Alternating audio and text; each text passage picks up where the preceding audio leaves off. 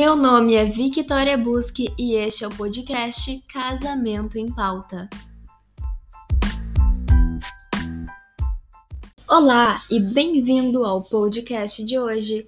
Neste episódio, vamos falar sobre como lidar com pessoas vitimistas. Você já conhece alguém assim?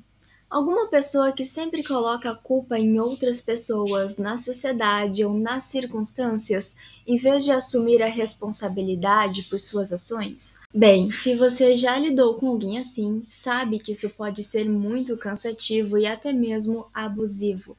Mas o que podemos fazer para lidar com uma pessoa vitimista? Aqui estão algumas dicas que podem ajudar. A primeira dica é evidencie a responsabilidade.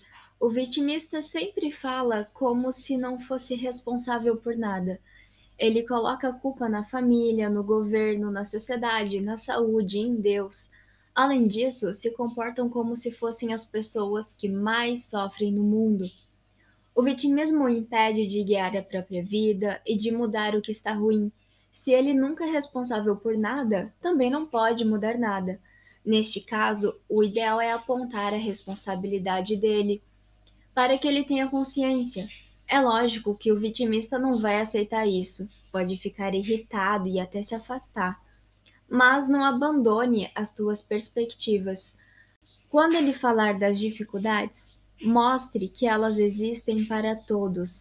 Cada pessoa tem suas próprias batalhas e cabe a cada um lidar com elas. Não cabe a nós decidir quais batalhas são justas ou injustas.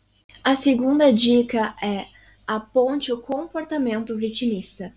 Às vezes a pessoa não percebe que está agindo assim e nem entende o que provoca em quem está ao seu redor.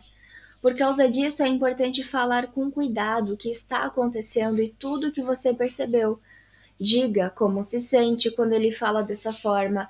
Avise-o de que isso pode te afastar e afastar outras pessoas da vida dele se continuar. É importante que o vitimista saiba dos riscos que esse comportamento pode causar. O vitimista sempre quer se beneficiar da pena das pessoas, então pode ter diversos comportamentos manipuladores, especialmente te convencer de que você tem culpa de coisas que não tem. Tenha em mente qual é a real situação e qual é a responsabilidade de cada pessoa antes de conversar com ele, para que ele não consiga criar um cenário em que você seja a pessoa culpada por tudo o que aconteceu. Para isso, não sinta pressa de responder às demandas do vitimista. A dica 4 é: se concentre em si próprio. O que o outro sente e vive é responsabilidade dele. Você precisa focar nas coisas que estão no teu controle. O vitimista pode querer que você sinta o sofrimento dele, mas não é teu papel fazer isso.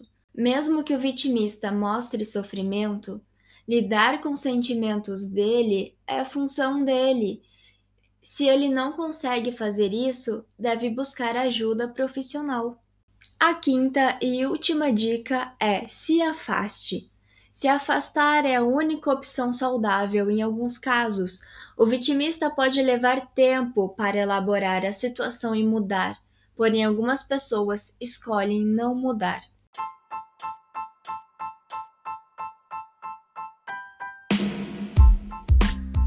Está terminando agora o podcast Casamento em Pauta. Se você gostou do episódio, compartilhe com seus amigos. Se você não gostou do episódio, compartilhe com seus inimigos. O importante é compartilhar. Até breve!